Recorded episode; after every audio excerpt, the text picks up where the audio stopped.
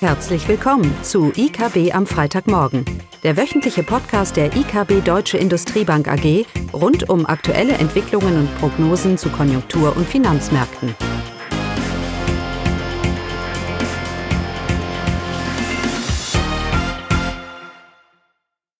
Willkommen zur IKB am Freitagmorgen mit Eugenie Wiebe und Klaus Bauknecht.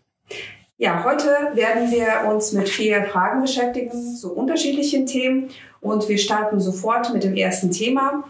Klaus, ähm, wir haben ja äh, vor kurzem konnte man lesen, in Deutschland sinkende Löhne, was nicht mal in der Finanzkrise der Fall war, aber auch der Auftragsbestand steigt. Was bedeutet das? Genau, wir lesen, dass die Löhne sinken, da macht man sich erstmal Sorgen. Weniger Einkommen, der Konsum lässt nach, es ist alles ganz schlimm infolge der, der Corona-Krise, noch so viel schlimmer als in der Finanzkrise. Äh, so wird das ja manchmal auch äh, interpretiert. Ähm, entscheidend ist aber der Grund für diese sinkenden Löhne ist jetzt nicht, weil es dem Konsumenten so viel schlechter geht, sondern es liegt an der Kurzarbeit. Wir haben eine deutlich höhere Anzahl an Kurzarbeit. Es geht ja um Löhne und nicht um Einkommen. Und in der Kurzarbeit sinken ja die Löhne, die die Unternehmen bezahlen. Ähm, rechnen wir die Kurzarbeit wieder mit rein, die ja deutlich höher ist, die Anzahl, als in der Finanzkrise, äh, dann sehen wir, dass das gesamte Einkommen, ja, die Lohntüte insgesamt, was die, was die Menschen bekommen, von dem Arbeitnehmer und äh, vom Arbeitgeber und vom Staat äh, ist das relativ stabil, beziehungsweise äh, auch nicht viel anders als in der Finanzkrise. Das heißt, man muss sich unterscheiden. Es heißt nicht, dass wir alles weniger Geld haben. Es ist infolge der Kurzarbeiterregelung, und das ist ja auch gewollt, dass man die Unternehmen entlastet, das ist eine Subventionierung der Lohnstückkosten. Das ist ja auch absichtlich so gewollt und von daher sind diese Zahlen nicht überraschend, sollten aber auch keine große Sorge mit sich bringen. Ja, beim Auftragsbestand ist es andersrum. Der steigt weiter, auch im Dezember, siebten Monat in Folge. Und da kann man jetzt relativ opportun, äh, ähm, hier positiv sein, was die deutsche Industrie angeht. Sie hält sich ja immer noch relativ gut, produktionsmäßig. Und dieser Auftragsbestand würde andeuten, dass es auch weiter so geht. Jetzt wird geschrieben und argumentiert, dass es ja sogar höher ist als vor der vor dem Eintritt der Corona-Krise im Februar.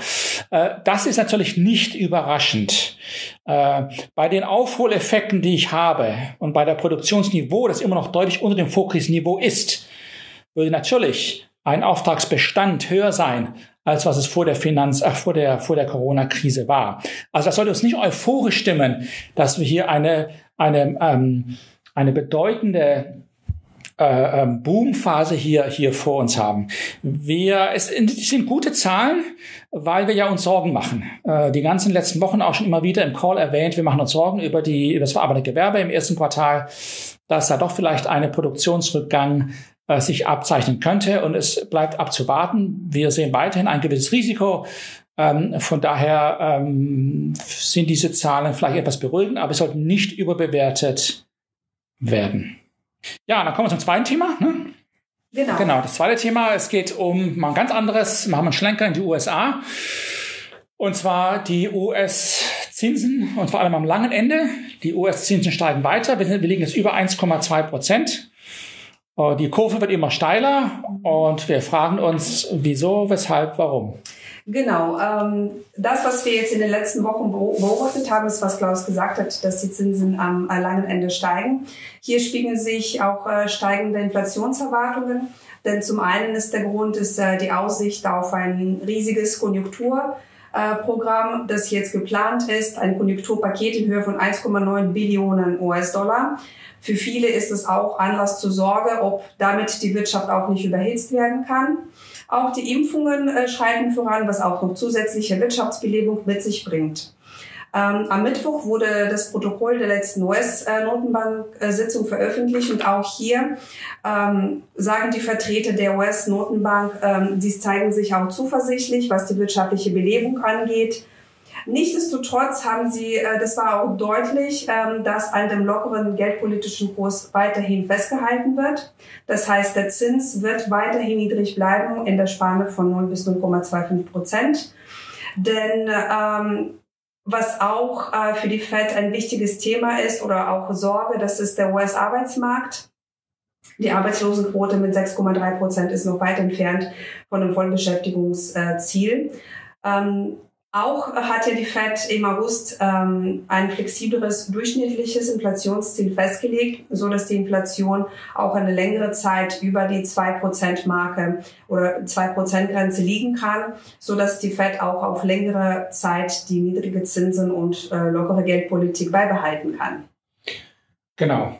Inflationserwartungen steigen, weil die Fed ganz klar signalisiert, ich lebe lieber mit einer etwas höheren Inflation aber die Zinsen bleiben erstmal niedrig. Ist übrigens ein, ein Grundgedanke, dass man ein durchschnittliches Inflationsziel eher verfolgt, das wir eigentlich auch für Europa ganz charmant finden. Das haben wir ja schon mal thematisiert. Es ist das ehrlichere Inflationsziel weil bei 0% Zinsen und hohe Unsicherheit und so weiter ist der Transmissionsmechanismus der Geldpolitik sowieso dermaßen lang und intransparent, äh, dass man hier ehrlicherweise sagen muss, wir können eigentlich nur langfristig durchschnittlich eine gewisse Inflation hier erreichen. Und die Geschichte hat ja auch gezeigt, dass die Notenbanken nicht in der Lage sind, äh, Inflation stabil äh, zu, zu halten. Ja, ähm, sie rühmen sich zwar, dass sie es geschafft haben die letzten Jahre, wobei die EZB es ja äh, nicht, nicht geschafft hat.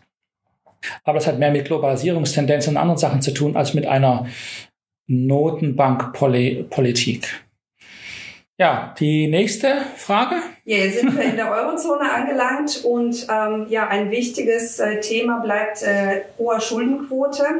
Und äh, die große Sorge ist, ähm, dass äh, steigende Schuldenquote in der Eurozone auch das Wirtschaftswachstum belasten kann. Ist die Sorge berechtigt, Klaus? Wie siehst du das? Die ist nicht berechtigt. Nächste Frage? Nein. Spaß beiseite.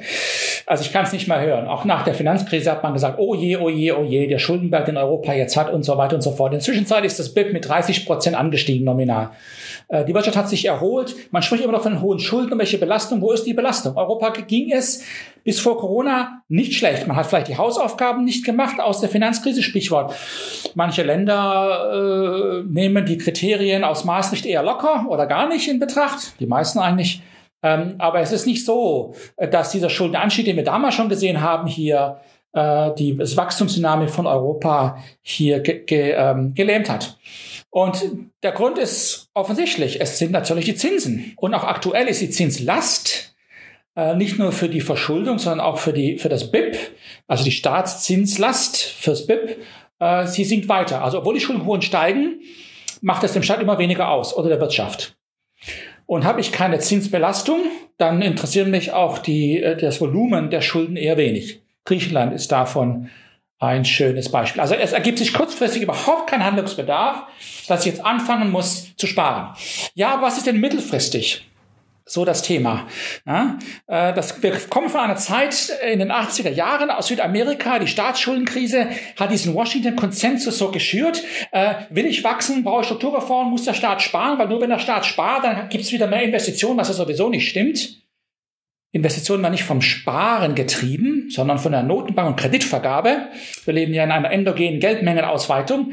Aber da kam dieser, dieser Gedanke her. Und es mag vielleicht für Schwellenländer, wo es dann Glaubwürdigkeitsprobleme gibt, rund um die Finanzstabilität ja auch, ja auch gelten.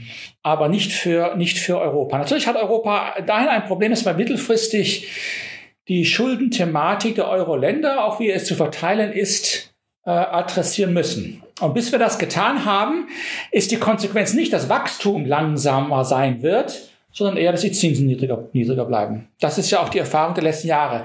Die letzten 30 Jahre sind geprägt davon, dass die Schuldenquoten steigen und Zinsen fallen. Ja, ist also nicht so, wie man in der Theorie, der Volkswirtschaftstheorie, in den klassischen Modellen lernt. Äh, steigen die Staatsschulden, dann gibt es einen äh, Crowding-out-Effekt und dann steigen die Zinsen. Ja, einfach eine einfache Grafik zeigt uns, das ist, das ist absoluter äh, Blödsinn. Die Frage natürlich ist, wie wachse ich nachher raus? Ja, ich kann über reales Wachstum rauswachsen, aber ich habe eine gescheite, eine gescheite Wachstumspolitik, Stichwort Struktur, Reformen und so weiter, eine Investitionsstrategie für Europa. Ähm, die Alternative ist natürlich eine etwas höhere Inflation oder eine höhere Inflation. Nur eine nachhaltige Inflation ist nicht möglich, wenn die Wirtschaft und die Binnennachfrage nicht wächst oder einen gewissen Boom zeigt, was natürlich dann die Schuldenquote sowieso senken wird. Also das große Dilemma sehe ich da auch nicht. Perspektivisch nach einer Zeit von höherer Inflation könnten, ist da durchaus Raum für die Zinsen wieder anzusteigen, aber reale Zinsen natürlich, inflationsbereinigte Zinsen, die werden weiter weiter negativ, noch auf Jahre hin negativ bleiben. Da gibt es überhaupt keinen Zweifel. Ja, äh, wir bleiben auch bei dem Thema Wachstum und auch langfristige Faktoren für das äh, Wachstum. Heute wurde Kapitalmarkt News äh, veröffentlicht und zwar beschäftigt sich mit dem Thema demografischer Wandel und Auswirkungen auf die Wirtschaft. Das können Sie auf unserem IKB-Blog äh, runterladen und genau nachlesen. Aber Klaus, vielleicht äh, sagst du was äh, in Kürze, was so ein demografischer Wandel für die Wirtschaft bedeutet? Ja, da denkt jeder natürlich daran, oh, es ist Wachstum. Ja, die Wirtschaftsweisen alle sagen uns, der demografische Wandel verursacht ein niedriges Potenzialwachstum, äh, weil es Produktivität negativ beeinflusst, weil es natürlich den Produktionsfaktor Arbeit belastet, wenn man, wenn die Bevölkerung älter wird, äh, und weil es auch Investitionen, auch dafür gibt es Studien, die das beweisen. Also Wachstum ist, ist negativ beeinflusst und darum muss ich Produktivität steigern und so weiter und so fort. Das ist so das, das Argument. Ein weiteres Argument, das jetzt mehr und mehr raufkommt, ist, dass der demografische Wandel Inflation mit sich bringt. Das ist ja so das Thema im Moment. Genia hat es ja schon angesprochen. Und nicht nur aus China, wo wir ja sagen, dass die Bevölkerung älter wird. Dieser Überschuss an billigen Arbeitskräften gibt es nicht mehr. Indien und Afrika werden da nicht zur Hilfe äh, kommen. Die haben überhaupt nicht die, die Infrastruktur und Bildungsstruktur und so weiter, um das auch nur ansatzweise einen Industrialisierungsprozess äh, hinzubekommen, wie wir das in China gesehen haben. Ähm, und auch in Deutschland äh, ist ja nicht nur der Fall, dass wir älter werden, wir werden auch pflegebedürftiger. Äh, die WHO hat da ein paar schockierende Zahlen, was so die Anzahl der demenzkranken Menschen angeht.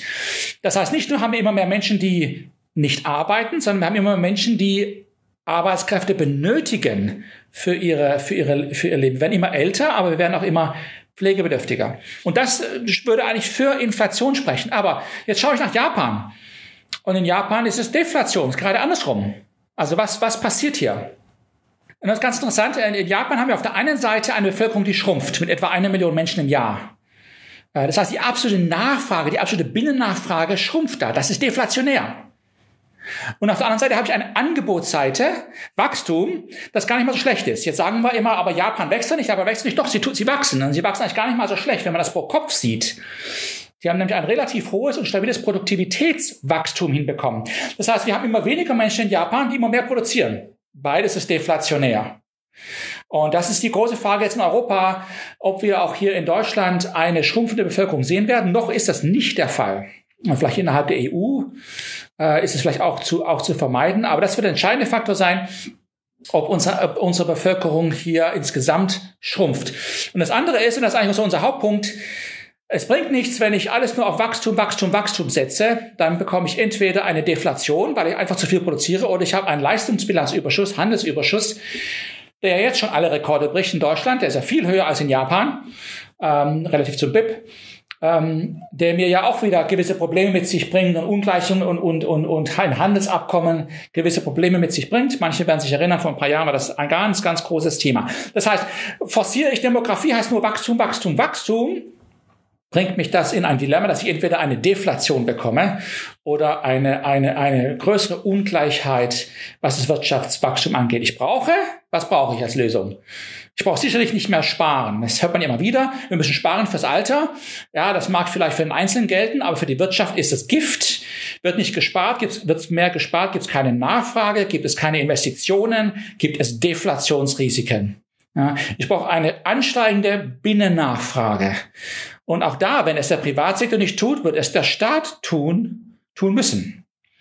Und das sind die, das ist das Entscheidende, ob wir Inflation oder Deflation in Europa sehen werden. Es ist eben nicht nur eine Frage von alternder Bevölkerung und, und, und, oder, und Wachstum, sondern eben auch eine Frage, was die Binnennachfrage macht. Und nochmal, der Punkt heute ist, Wachstum alleine ist nicht so das Hauptproblem der Demografie. Es ist Angebot und Nachfrage. Die Wirtschaft hat zwei Seiten. Angebot und Nachfrage. Und das wird entscheiden, diese Interaktion, ob wir am Ende eine Deflation oder Inflation in Europa, in Deutschland sehen werden. Oh, jetzt ist mir aber lange heute, ne? Viele Themen in kurzer Zeit. Das reicht für heute. Gut. Ein schönes Wochenende. Tschüss. Tschüss. Das war das wöchentliche IKB am Freitagmorgen. Sie wollen immer über neue Ausgaben informiert bleiben? Dann direkt den Podcast abonnieren oder besuchen Sie uns unter www.ikb-blog.de/podcast.